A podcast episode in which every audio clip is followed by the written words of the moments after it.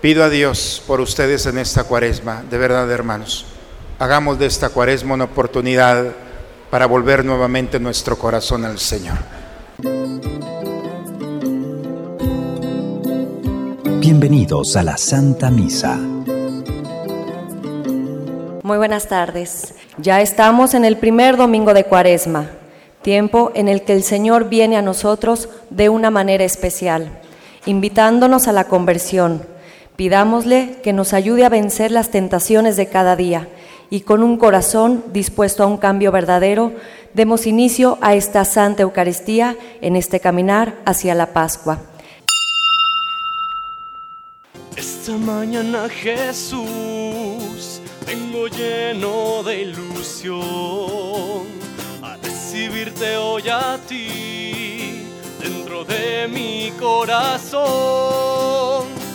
Primera vez Jesús Jesús Eucaristía, vienes a mi corazón, me llenas de gozo, me llenas de amor. En el nombre del Padre, del Hijo, del Espíritu Santo. El Señor que quiere la conversión de nuestro corazón esté con todos ustedes, hermanos. Buena tarde, hermanos, a todos. Vamos a disponernos a celebrar el misterio de la Eucaristía, el misterio en el que el Señor nos habla, con su palabra nos alimenta con su cuerpo. Reconozcamos con humildad nuestros pecados e invoquemos la misericordia de Dios sobre nosotros, diciendo, yo confieso de Dios Todopoderoso y ante ustedes, hermanos, que he pecado mucho de pensamiento, palabra, por mi culpa, por mi grande culpa. Por eso ruego a Santa María, siempre Virgen, a los ángeles, a los santos y a ustedes, hermanos, que intercedan por mí, Dios nuestro Señor. Por favor, inclinen un momento su cabeza. Dios Todopoderoso, tenga misericordia de nosotros, perdone todos nuestros pecados y nos lleve un día a gozar de la vida eterna.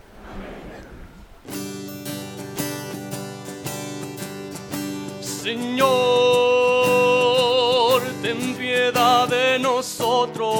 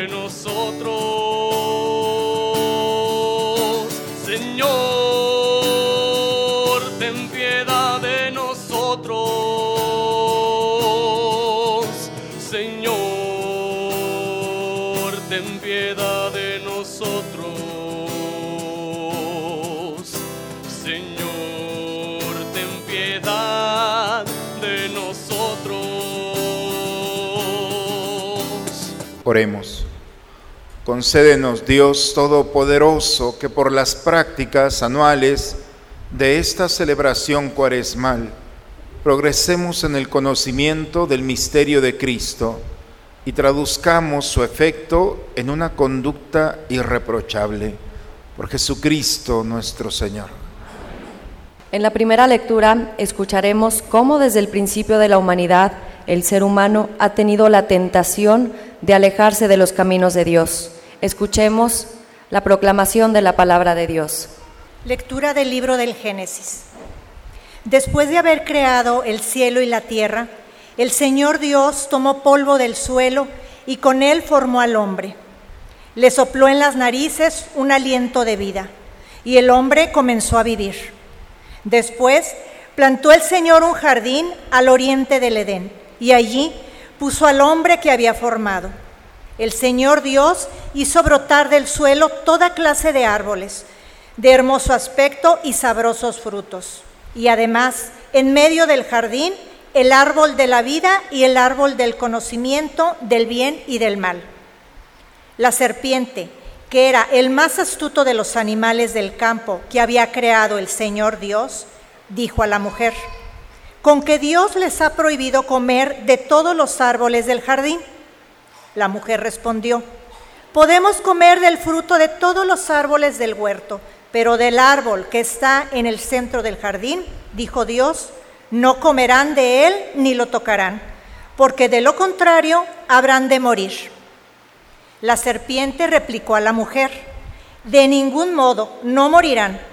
Bien sabe Dios que el día que coman de los frutos de ese árbol, se les abrirán a ustedes los ojos y serán como Dios, que conoce el bien y el mal. La mujer vio que el árbol era bueno para comer, agradable a la vista y codiciable Además, para alcanzar la sabiduría, tomó, pues, de su fruto, comió y le dio a su marido, el cual también comió. Entonces se les abrieron los ojos a los dos y se dieron cuenta de que estaban desnudos.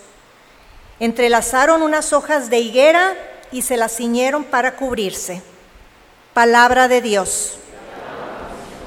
Al Salmo 50 respondemos, Misericordia, Señor, hemos pecado. Por tu inmensa compasión y misericordia, Señor, apiádate de mí y olvida mis ofensas. Lávame bien de todos mis delitos y purifícame de mis pecados. Puesto que reconozco mis culpas, tengo siempre presentes mis pecados. Contra ti solo pequé, Señor, haciendo lo que a tus ojos era malo. Crea en mí, Señor, un corazón puro, un espíritu nuevo para cumplir tus mandamientos. No me arrojes, Señor, lejos de ti, ni retires de mí tu Santo Espíritu. Devuélveme tu salvación que regocija Mantén en mí un alma generosa. Señor, abre mis labios y cantará mi boca tu alabanza.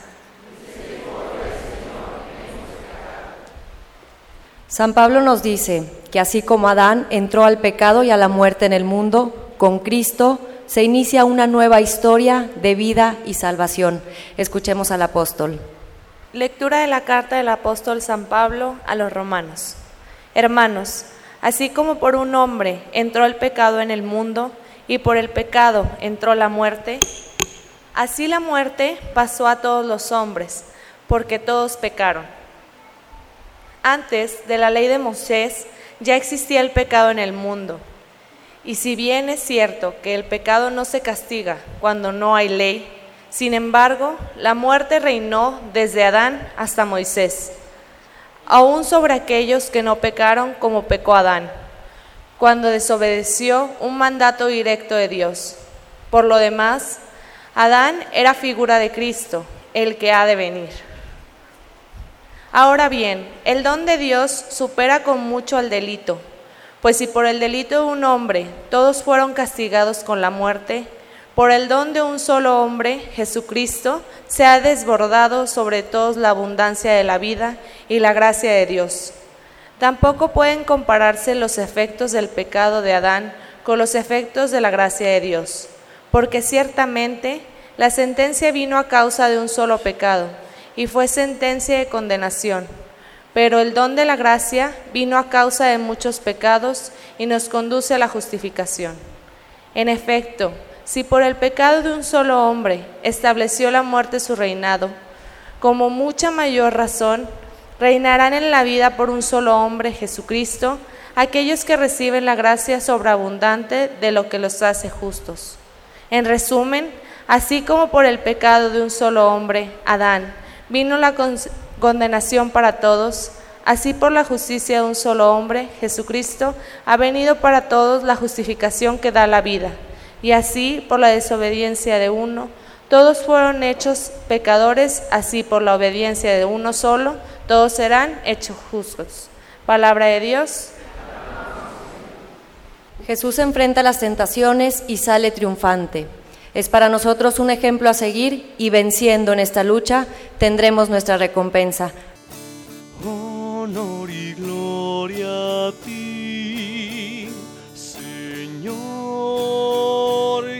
Jesús. Honor y gloria a ti, Señor Jesús. No solo de pan vive el hombre, sino también de toda palabra que sale de la boca de Dios. Honor y gloria a ti, Señor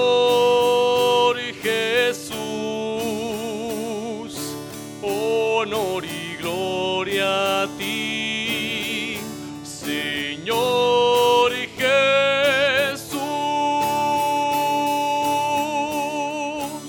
El Señor esté con ustedes, hermanos. Proclamación del Santo Evangelio según San Mateo.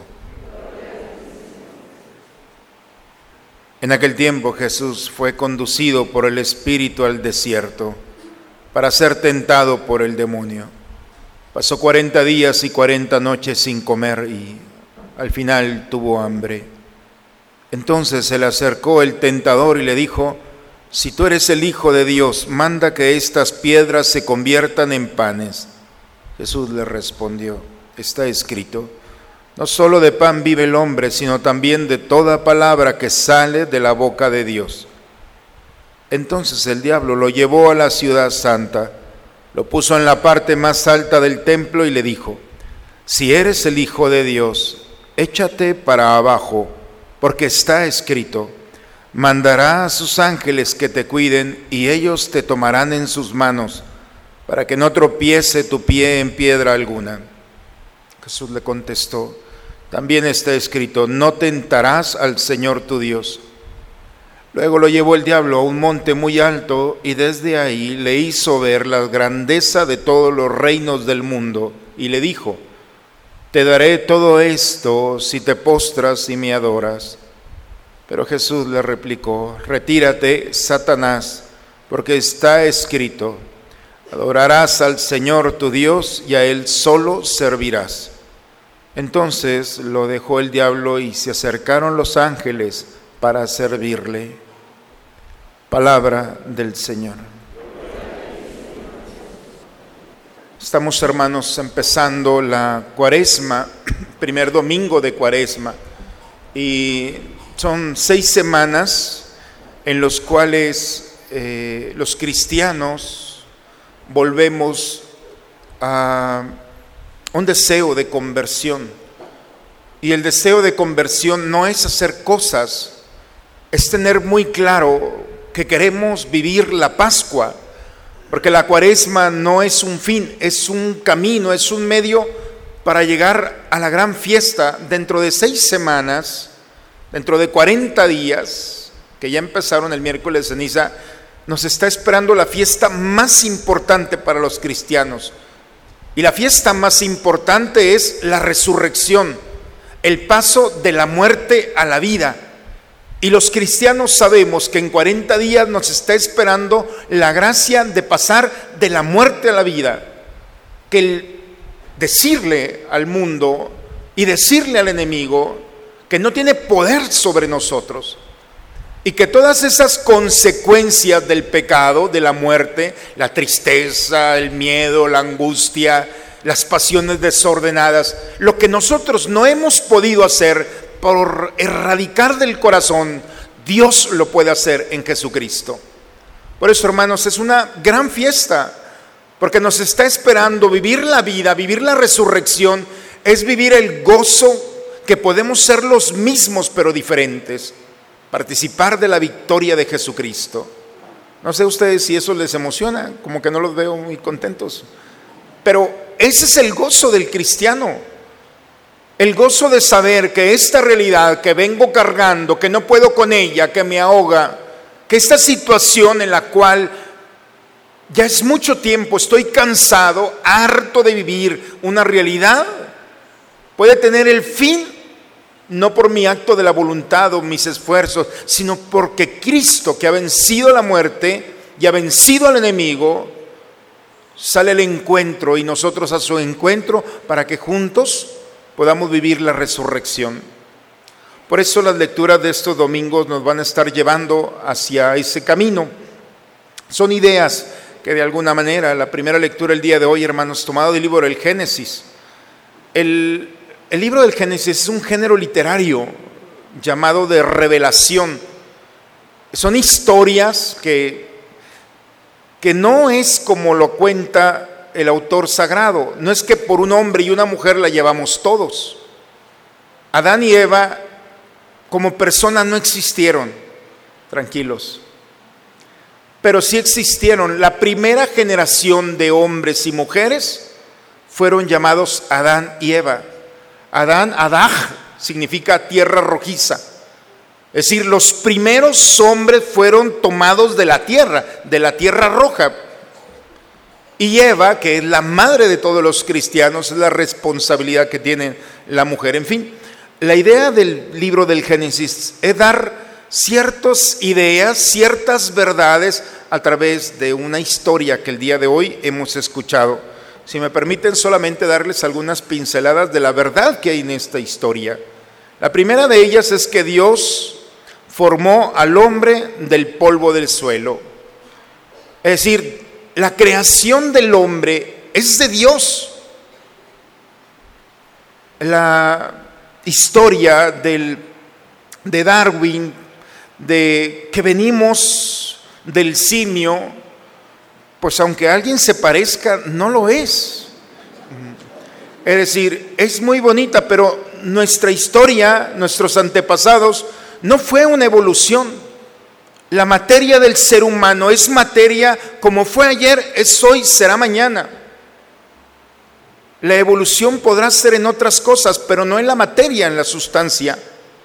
Y por eso no venimos del chimpancé. Si alguien tiene familiares, me lo saludan, pero no. Fuimos creados y la primera verdad es que el hombre fue creado de la tierra. ¿Cómo podemos explicar que después de esta vida nos sepultan y nos convertimos en tierra, en polvo rojizo? Por eso el autor sagrado, tratando de iluminar esta idea, crea este género literario, esta historia.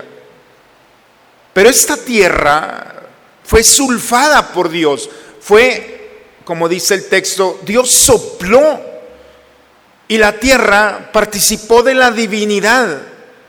La tierra por sí mismo no tiene vida, pero Dios le comparte el alma. Y al compartirle el alma, le participa de esa divinidad.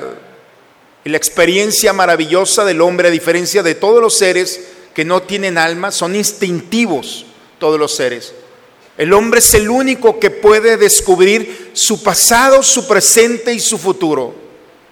Es aquel que puede vincularse al otro y añorar al otro. Y esa es la experiencia del alma. Tener la capacidad para poder descubrir en el ayer. Yo no sé si ustedes han visto alguna mascota que esté llorando todavía por su pasado. No existe. Es ilógico, ni por su futuro. Ellos se duermen instintivamente y mañana a ver cómo ellos confían en, en Dios providente. Ojalá entendiéramos eso. Pero el sulfo es la participación del alma. Y el hombre llamado en cuerpo y alma, esa es la verdad. La primera verdad es eso, aquí está. La segunda verdad que hay en esta historia es que Dios hizo un paraíso. Al hombre no le faltaba nada, absolutamente nada. Dios creó. El proyecto de Dios es que el hombre viviera confiado en un Dios providente.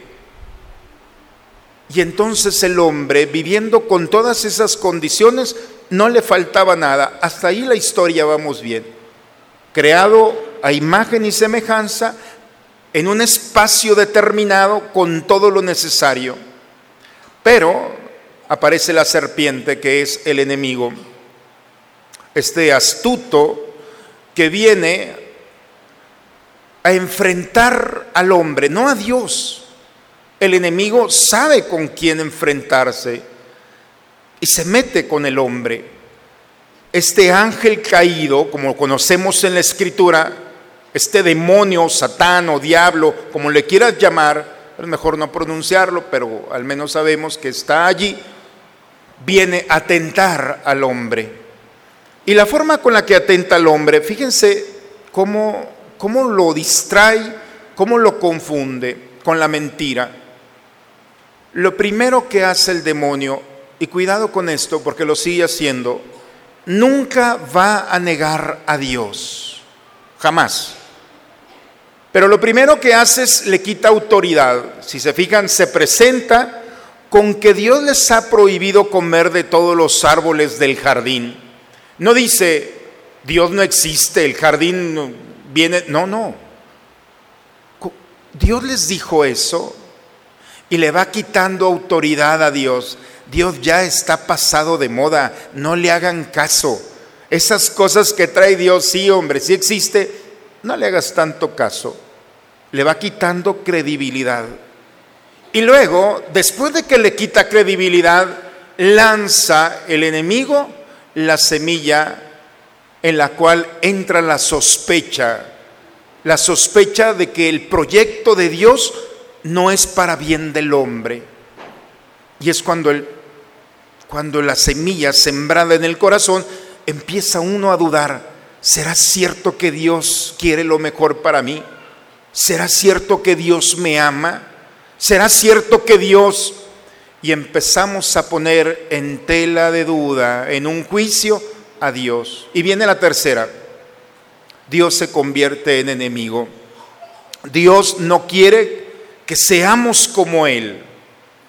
Y entonces Dios se vuelve un contrincante del hombre. Estoy parafraseando. Eso es lo que pasa cuando el hombre se confunde. Primero, Dios no es la verdad, al menos no es la verdad completa. Dios se puede equivocar.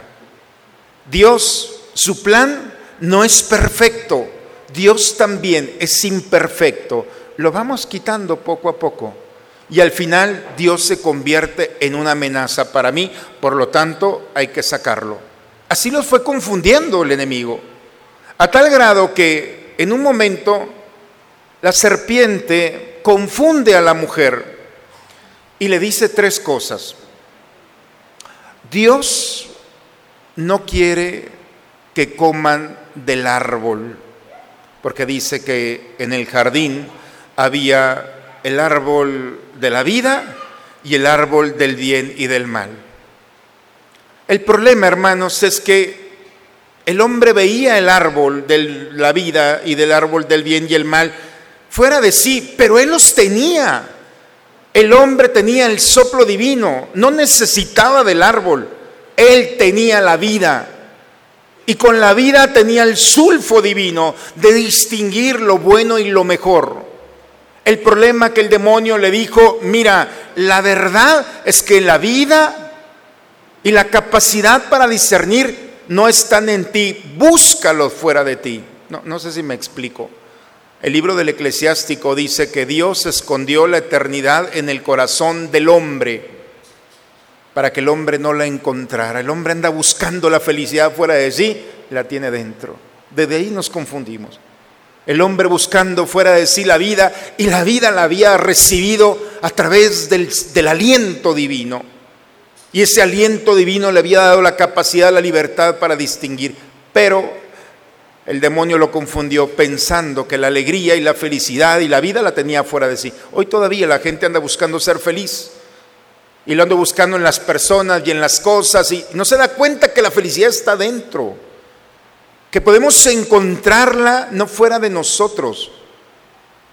Estamos para compartir la felicidad y compartir la vida, no para andarla buscando.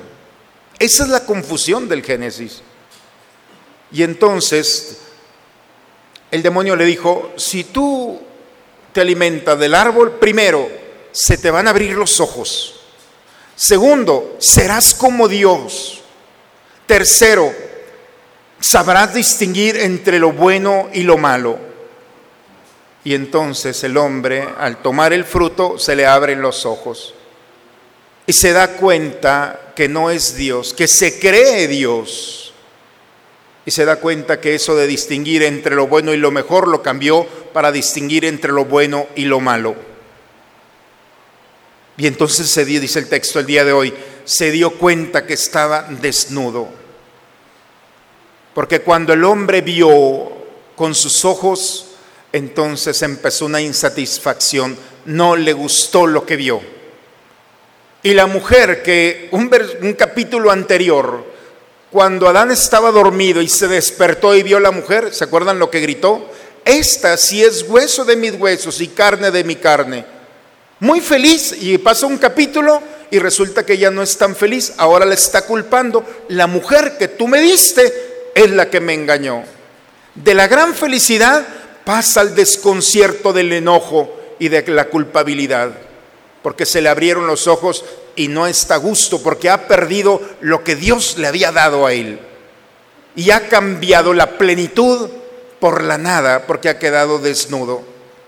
Serán como dioses. No sé si les platiqué que en una ocasión un padre, un amigo, fue a casar a Cancún a unos amigos y se quedó en un hotel, no sé si les platiqué eso, y estaba, había un congreso de ángeles. Y entonces cuando vino me dice, oye, ¿sabes qué? Me quedé en el hotel y me quedé, y había un congreso de ángeles. Dije, ah, de angelología, lo que anda de moda, ahora resulta que los ángeles hablan y todo. Dijo, no, de ángeles verdaderos. ¿Cómo? Sí. Tú los veías de bata blanca, en la mañana se levantaban y se despertaban recibiendo en la mañana, el amanecer, con cantos. No sabes cómo, cuántos ángeles había. Y en el desayuno te los encontraste. Sí, entonces no eran ángeles.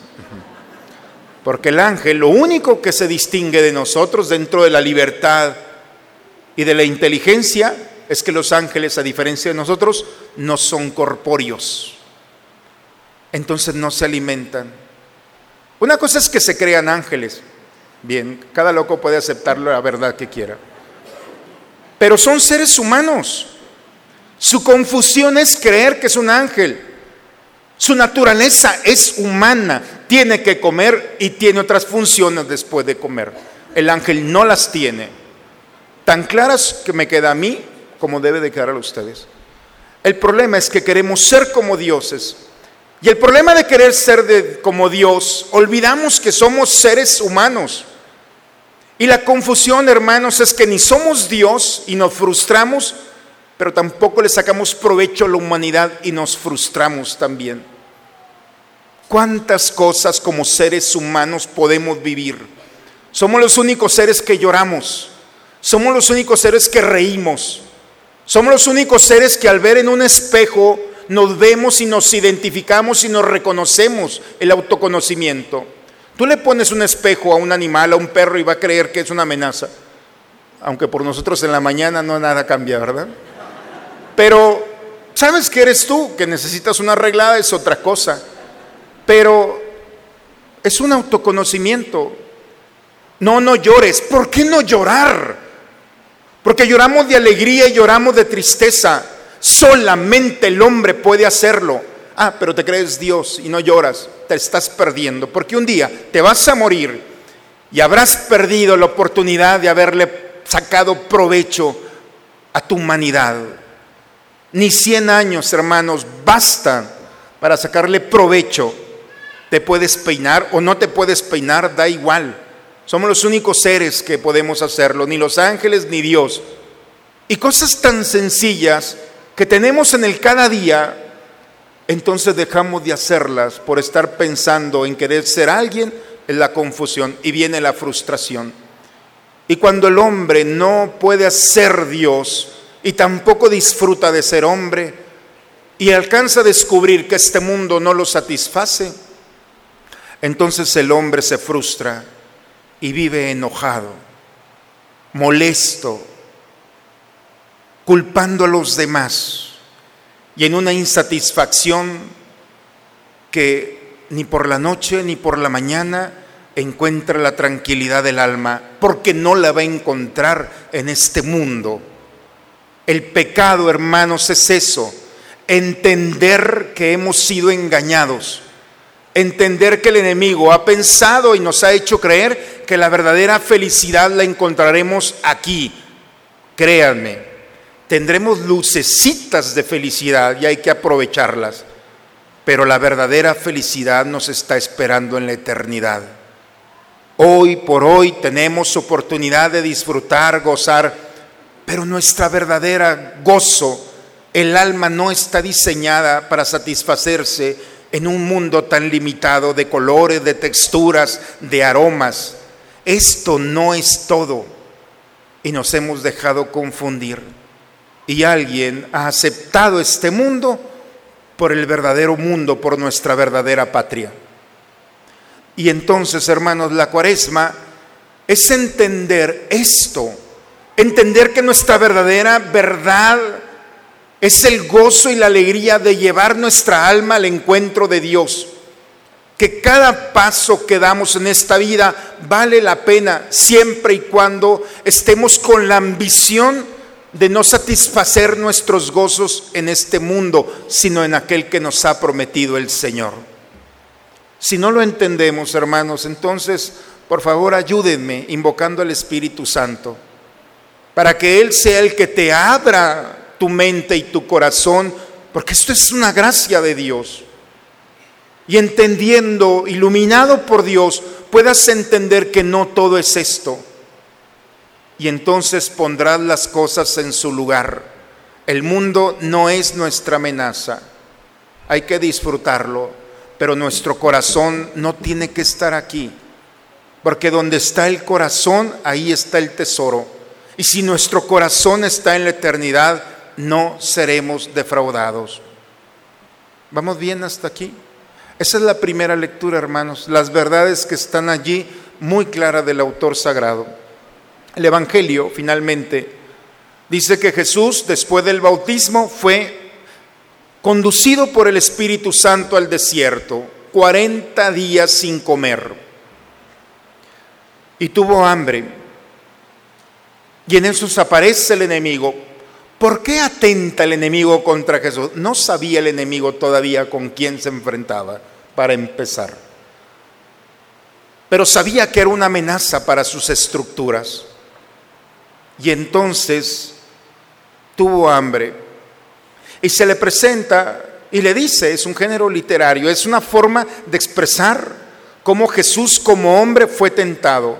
Son las mismas tres tentaciones que Adán y Eva recibieron, las mismas. Y el pueblo de Israel, caminando los 40 años por el desierto, sufrió tres tentaciones, las mismas.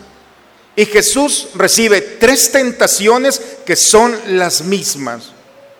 Y tú y yo sufrimos las mismas tentaciones, no son cuatro, son tres.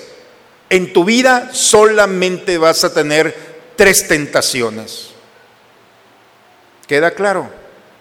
No hay cuarta, porque el enemigo no es creativo, porque la creatividad es fruto del amor. Y como el diablo es ausencia de amor, entonces no tiene para más. Se le acaba su creatividad en tres cosas muy concretas. ¿Me permiten decirlas? O así nos vamos a casa. Ya que estamos en esto, porque toda la escritura, desde el Génesis, todo hasta hoy en día, no hay para más. Son tres cosas y son tres realidades y tentaciones con las cuales Jesús se enfrentó y venció. La primera, el hambre, la necesidad. Convierte esas piedras en pan. No solo de pan vive el hombre. Hay algo más que la necesidad no voy a poner toda mi atención. Mi preocupación primaria no es el alimento. Mi verdadera preocupación, mi verdadero fin en este mundo es alabar y bendecir a Dios. No venimos, hermanos, a comer y a dormir a este mundo. Venimos a bendecir y alabar a Dios y el hombre ha dejado de bendecir y alabar y reconocer a Dios porque anda preocupado por las necesidades de este mundo. Entramos a trabajar todo el santo día, salimos del trabajo cansados, vamos a cumplir con las obligaciones en casa, nos dormimos y nos despertamos al siguiente día. días vienen, justificado o no, sacando dinero para llevar a tu casa y te has olvidado y has cambiado alabar y bendecir al Señor por la preocupación buena pero no santa de llevar un peso más a tu casa. Esa es la tentación, hermanos, que el hombre se ha olvidado de alabar y bendecir a Dios. ¿A qué hora se levantaron hoy? Si no es mucha indiscreción. Y al abrir la ventana y ver el día, ¿cuál fue tu primer pensamiento? ¿Va a llover hoy todavía? ¿Va a hacer sol? ¿Por qué no abrir la ventana y decir, Señor, alabado seas, bendito y alabado? Ven nomás qué maravilla. Y voltear a ver a tu esposo y a tu esposa, que no es el mejor escenario en ese momento, y poder decir, Señor, gracias por la familia, bendito y alabado. ¿Por qué estar pensando mañana tengo que, hoy tengo y debo que? Y vivir en la angustia que, que sin darte cuenta te ha arrancado el fin último, tu proyecto de estar aquí. Esa es la tentación, hermanos. Y muchos tenemos que reconocer que cansados de andar buscando el bienestar no es cosa mala, pero no es lo más importante. Lo más importante antes de salir de casa es en todo momento, y aún Señor, cuando se me olvide, que todo sea para gloria tuya. Vean, hermanos, después de una lluvia nuestros campos, no es que haya amanecido muy romántico hoy, pero es necesario ver cómo Dios nos habla. Cómo después de ser purificados con la limpieza de la lluvia los nuestros arbolitos, Empieza el aroma de la tierra, de los árboles, de las plantas, cómo los animalitos se alegran. Cada especie, hermanos, habla por sí misma de una alabanza a Dios. ¿Por qué el hombre ha olvidado alabar y bendecir a Dios cuando somos tan afortunados? ¿En qué momento nos perdimos con nuestras necesidades, agobiados, cansados, buscando lo que el Señor nos puede dar en un buen sueño confiado a Él? La primera tentación, hermanos, no solo de pan vive el hombre. No te canses en vano. El Salmo bellamente dice, en vano trabajan los albañiles si no tienen al Señor que construye de la noche a la mañana lo que ellos tristemente no pueden construir. Alaba y bendice al Señor. Por eso el tiempo de la cuaresma es un tiempo para volver a esto. ¿Qué puede pasar? Hazlo, prueba. Y si empiezas a alabar y bendecir a Dios, entonces la Pascua te está esperando. No caigas en la tentación de venir a este mundo a trabajar solamente, porque te olvidarás de disfrutar a los tuyos y de ver el rostro de Dios en cada paso que des. La segunda tentación, hermanos, así rápidamente, lo lleva al pináculo más alto del templo. Lánzate, le dice el enemigo. Está escrito, Salmo 91 Versículo 11, fíjense, el demonio se sabe mejor que nosotros la Biblia. Así es que mucho cuidado, ¿eh? Porque esto no se trata de aprenderse textos bíblicos. El enemigo ataca a Jesús con textos bíblicos. La Biblia no es para aprendérsela de memoria. La Biblia es para vivirla, para encontrar la verdad allí. ¿Cómo puede ser posible que andemos con la verdad en internet que lo hemos encontrado en un libro y en un actor que ahora, autor que ahora se cree un especialista y no tengamos la misma fe para encontrar la verdad en un libro tan sagrado, escrito, inspirado por Dios. Y el enemigo lo ataca, Salmo 91, dice que si te lanzas, va a salir, va a tomar tu pie y lo va a poner para que tu pie no tropiece con la piedra. no tentarás al Señor tu Dios. Hermanos, lo extraordinario y la magia no es para Dios. Dios no es un mago. Esto no se resuelve exponiéndote y exponiendo a Dios. Hay gente que está enojada con Dios porque Dios no solucionó un problema, una situación. Hermanos, Dios no va a solucionar problemas, ¿queda claro? Dios no ha venido al mundo para resolver conflictos, no. Dios no va a solucionar el problema ni de la pobreza, ni de la injusticia, ni de la guerra. ¿Queda claro? Así es que no le pidamos a Dios que haga eso, porque estamos perdiendo el tiempo. Cuando un padre le soluciona los problemas a su hijo, ¿qué es lo que provoca? Ah, no saben. Un holgazán de primera. Si hay algo peor que un hijo mantenido, es que siga siendo lo mismo. Dios no quiere ese tipo de hijos. Dios no va a solucionar, no es magia. Y así te cuelgues rosarios, cadenas, limones, higos, todo lo que tú quieras. No, porque hay quien le pone el rosario al carro para que me proteja. No, el rosario es para rezarlo. Que lo pongas allí, qué bueno, pero, pero ¿es un buen adorno? No, no es un buen adorno, porque sigues hablando por teléfono en el coche y sigues aumentando la velocidad. No, no es un amuleto. Queda claro. El rosario es para traerlo en la mano y rezarlo, es un instrumento. Si lo quieren poner allí, pónganlo tranquilos. No es pecado, ni mucho menos. Esto no es palabra de Dios, es un buen signo. Pero ojalá lo traigas uno allí y traigas uno en tu mano, para que vean al menos que María está presente. Queda, no hay problema con eso. Lo que quiero decir es que muchas veces confundimos, hermanos, y sin darnos cuenta andamos con magia. Dios no va a resolver los problemas.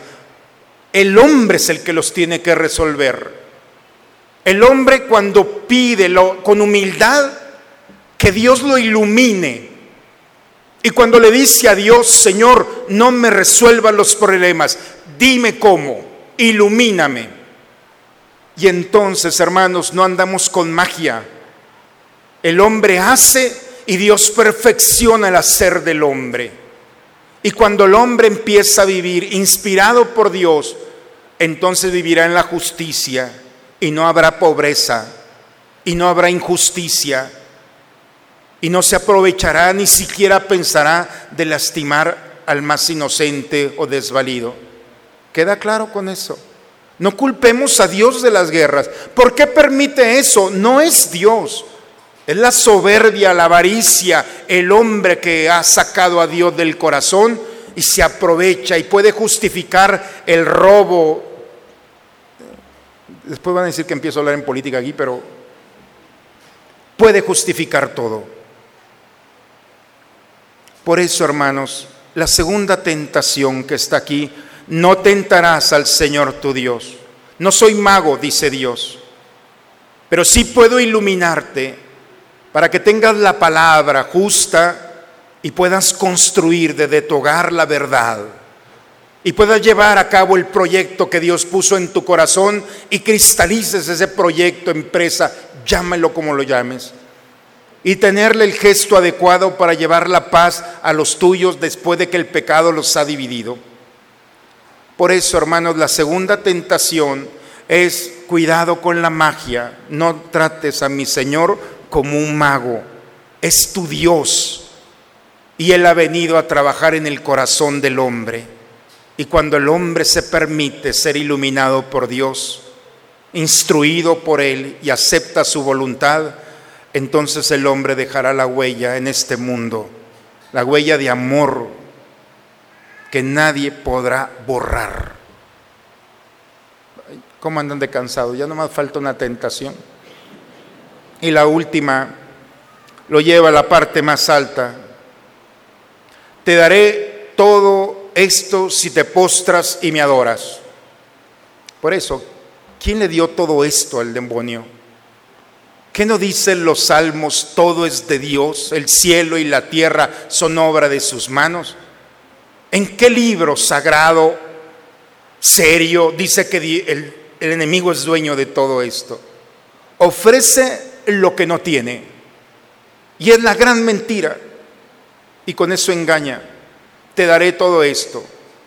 Retírate, Satanás. Está escrito, adorarás al Señor tu Dios y a Él solo servirás. Hermanos, cuando el hombre se olvida de ser hombre y se convierte en Dios, o al menos se cree Dios, entonces Él determina su verdad. Y cuando el hombre determina la verdad, entonces su verdad podrá justificar cualquier barbaridad hasta el hecho de quitarle la vida a un inocente. Es mi cuerpo y yo hago lo que quiera. Y entonces atenta contra la vida no solamente de su cuerpo, sino también de un inocente. Cuando el hombre se convierte en Dios, Él determina quién puede tener y quién no puede tener. Y puede fácilmente ir y quitar lo que tanto esfuerzo ha costado en un patrimonio y justificarse y justificar cada barbaridad como esa y muchas otras cosas más. Como quién puede estar a mi lado, quién no, quién puede hablar, quién no, quién puede estar aquí y quién no. Eso es lo que puede haber en la intención del hombre, ser como Dios, tener la propia verdad y poder decir, esto es objetivo porque yo lo digo un fracaso total, la verdad perdida, el hombre que se determina a sí mismo y el hombre que se vuelve una amenaza para sí y para aquellos que están a su lado. Estas son las tres tentaciones, hermanos. Olvidarnos de alabar y bendecir a Dios, preocupados por este mundo. Creer que las cosas se resuelven con magia y no pedir al Señor su sabiduría para resolverlas nosotros con responsabilidad. Creer que somos dioses y olvidarnos de que somos seres humanos. Maravillosa experiencia que aún los ángeles nos pueden envidiar. Y perdidos, hermanos, en estas realidades, el cristiano no puede acostumbrarse a vivir engañado la cuaresma es un tiempo propicio para volver nuevamente a Dios. Y volviendo a Dios, volver a encontrar en Dios no una amenaza, un Dios de amor que viene a recuperarnos, a restaurarnos, hacernos y cambiar las lágrimas de tristeza por lágrimas de alegría, a despertarnos por la mañana y bendecir lo afortunado que somos de tener a alguien a nuestro lado, de tener a un Dios que camina y nos acaricia desde la mañana hasta lo anochecer, de un Dios que nos ha dado la oportunidad de nuestra libertad ponerla en sus manos y buscar juntos el bien, no solamente personal, sino de un mundo que está a nuestros pies para disfrutarlo y gozar. No somos dioses, participamos de la divinidad y la divinidad es esa fuerza que día y noche está mirando más allá y no se contenta con este mundo. Para eso está el cielo, hermanos. Para eso es la Pascua. Para vivir la experiencia y la caricia de un Dios que en esta vida nos va a dar la oportunidad de liberarnos. Y la plenitud de esa liberación será el encuentro con Él. ¿Qué piensan de esto? No entendieron nada. Así me pasó, tranquilos, no se preocupen. Cuando recién salí del seminario hace ya mucho tiempo, hace 18 años, en la primera parroquia que llegué puse esquemas y todo a las catequistas y ya al final, después de mi exhortación maravillosa, me dice una catequista, yo no entendí nada y todas se sumaron a eso. Dije, bueno, este fracaso tiene que ayudarme para algo, para entender que si no le pido al Espíritu Santo que me ayude, yo solo no puedo. Hermanos, pido a Dios y le he pedido que nosotros como cristianos no vivamos como paganos. La cuaresma no es un tiempo ordinario, es un tiempo fuerte en el que el sacrificio de volver a Dios y volver a recuperar la vida exige también de parte nuestra un deseo libre de someternos a un Dios. Sí, yo sé que duele, pero someternos a un Dios y a su voluntad, no como un enemigo, sino como un Dios que nos va a liberar de nosotros mismos. Es un Dios que nos va a dar y va a devolver en nosotros nuestro sentido más humano, más perfecto y más libre. Es un Dios que nos está esperando en la Pascua. En muy pocos días, hermanos, si logramos decidirnos por Él, la Pascua será la liberación de nosotros mismos, los mismos pero diferentes. Dios es el único a través de Jesucristo que puede vencer al enemigo. Solos no podemos. En esta batalla, Cristo a nuestro lado y podemos salir adelante. En el nombre del Padre, del Hijo y del Espíritu Santo. Vamos a ponernos de pie, hermanos. Vamos a renovar nuestra fe. ¿Creen ustedes en Dios Padre que ha creado el cielo y la tierra? ¿Creen que Jesucristo ha sido el único Hijo de María que murió, resucitó y está sentado a la derecha del Padre? ¿Creen ustedes en el Espíritu Santo? ¿Creen que los santos interceden por nosotros y que después de esta vida nos espera la vida eterna? Entonces digamos, esta es nuestra fe. Es la fe de nuestra iglesia que nos alegramos de profesar en Jesucristo nuestro Señor. Amén. Bien, hermanos, vamos a tomar asiento, a preparar el altar del Señor para alimentarnos de Él. Esto que te doy es vino y pan, Señor. Esto que te doy es mi trabajo.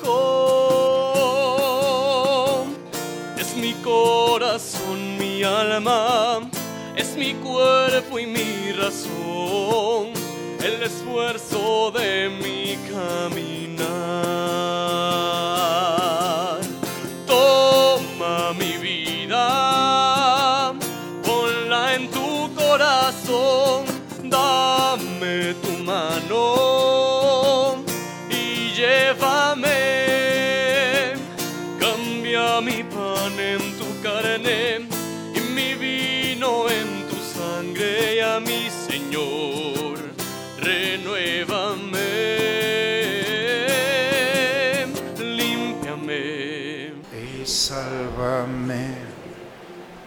Sigamos orando, hermanos, por favor, de pie, para que este sacrificio mío de ustedes sea agradable a Dios Padre Todopoderoso.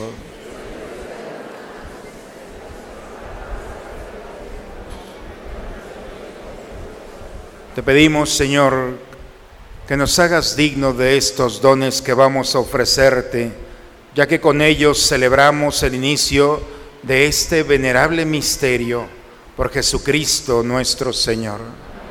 El Señor esté con ustedes, hermanos. Levantemos el corazón. Demos gracias al Señor nuestro Dios. Es justo y necesario nuestro deber y salvación darte gracias siempre y en todo lugar, Padre Santo, Dios Todopoderoso y Eterno, porque Él mismo, al abstenerse durante 40 días de tomar alimento, consagró las prácticas de nuestra penitencia cuaresmal y al rechazar las tentaciones del enemigo, nos enseñó a superar la seducción del pecado, para que después de celebrar con espíritu renovado el misterio pascual, pasemos finalmente a la Pascua eterna. Por eso nos unimos a los ángeles y santos para cantar con ellos el himno de tu gloria. Santo es el Señor mi Dios, digno de alabanza, a Él el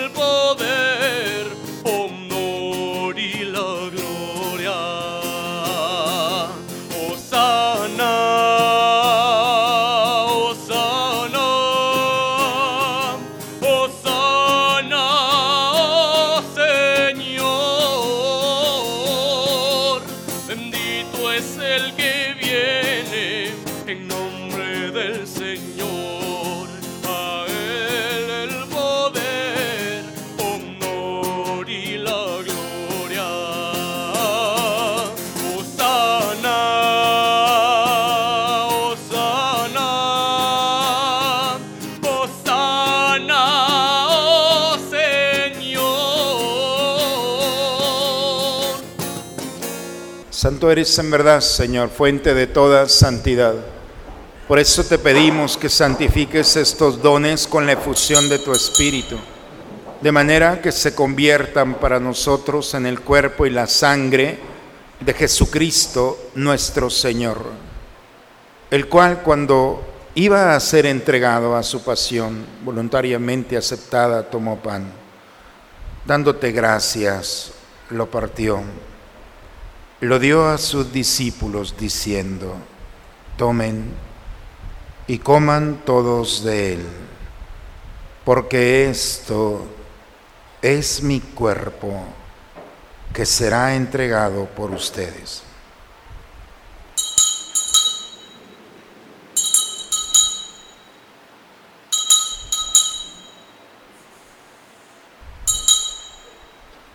Del mismo modo, acabada la cena, tomó el cáliz, dándote gracia de nuevo, lo pasó a sus discípulos diciendo, tomen y beban todos de él, porque este es el cáliz de mi sangre, sangre de la alianza nueva y eterna, que será derramada por ustedes y por muchos para el perdón de los pecados hagan esto en conmemoración mía.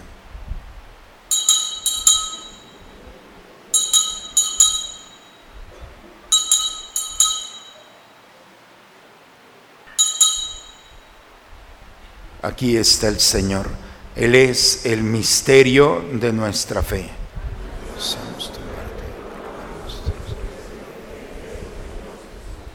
Padre, hoy celebramos el memorial de la muerte y la resurrección de tu Hijo. Te ofrecemos el pan de la vida, el cáliz de la salvación, y te damos gracias porque nos hace dignos de servirte en tu presencia. Te pedimos humildemente que el Espíritu Santo nos congregue en la unidad. Nos unimos al Papa Francisco, a nuestro obispo Raúl, a todos los que cuidan de tu pueblo. Lleva a tu iglesia a la perfección en la práctica del amor y de la caridad. En tus manos encomendamos el alma de Jesús Alcalá, Antonio de la Rosa, Blas Flores, María Teresa de Valle y Andrea Flores, de Marianela y Doraelia Ruiz, de Gabriel Ricardo Huerta, de Hugo González, Tomás y Ernestina Gutiérrez Aguirre. A ellos, Señor, a ellas que has llamado a tu presencia, admítelos a contemplar tu rostro. Nos unimos a la acción de gracia de Sandra Valdés Cordero, de la familia Flores Figueroa, de todos los jóvenes que próximamente irán a misión, estarán en esta experiencia, de Natalia Sarur Ferriz, de Guillermo y Edgar de la O. A todos, Señor, y los que nos hemos reunido en esta celebración, Concédenos la gracia de alabar y bendecir en todo momento tu nombre y recibir los frutos. Danos, Señor, el deseo de invocar tu sabiduría para conducir nuestros pasos, aceptar tu verdad. Danos la gracia, Señor, siempre de no perdernos y encontrar divinidades en este mundo. Que nuestra alma esté segura de encontrarte un día para que así con María, la Virgen, Madre de Dios, los apóstoles y cuantos vivieron en tu amistad a través de todos los tiempos, merezcamos por tu Hijo Jesucristo compartir la vida eterna y cantar tus alabanzas por Cristo, con Él y en Él. A ti, Dios Padre Omnipotente, en la unidad del Espíritu Santo, todo honor, y toda gloria por los siglos de los siglos. Hermanos, el Espíritu del Señor está en nosotros. Con este mismo Espíritu vamos a dirigirnos a nuestro Padre con la oración que Cristo nos enseñó. Padre nuestro, que estás en el cielo, santificado sea tu nombre. Venga a nosotros tu reino hágase tu voluntad en la tierra como en el cielo. Danos hoy nuestro pan de cada día. Perdona nuestras ofensas, como también nosotros perdonamos a los que nos ofenden. No nos dejes caer en la tentación y líbranos del mal. Líbranos de todos los males, Señor. Concédenos la paz en nuestros días, para que ayudados por tu misericordia vivamos libres de pecado y protegidos de toda perturbación, mientras estamos esperando la venida gloriosa de nuestro Salvador Jesucristo. Señor Jesucristo, que dijiste a tus apóstoles, la paz les dejo, mi paz les doy. No tengas en cuenta nuestros pecados, Padre. Ve la fe de tu iglesia y conforme a tu palabra, concédele la paz y la unidad. Tú que vives y reinas por los siglos de los siglos, la paz del Señor esté con ustedes, hermano. Por instrucción del obispo, en este tiempo se ha suspendido el signo de tocar la mano, podemos voltear un signo de paz a aquellos que están a nuestro lado. Cordero de Dios, que quitas el pecado del mundo, ten piedad de nosotros. Cordero de Dios, que quitas el pecado del mundo, ten piedad de nosotros. Cordero de Dios, gracias. Este es el Cordero de Dios que quita el pecado del mundo. Dichosos nosotros los invitados a la cena del Señor.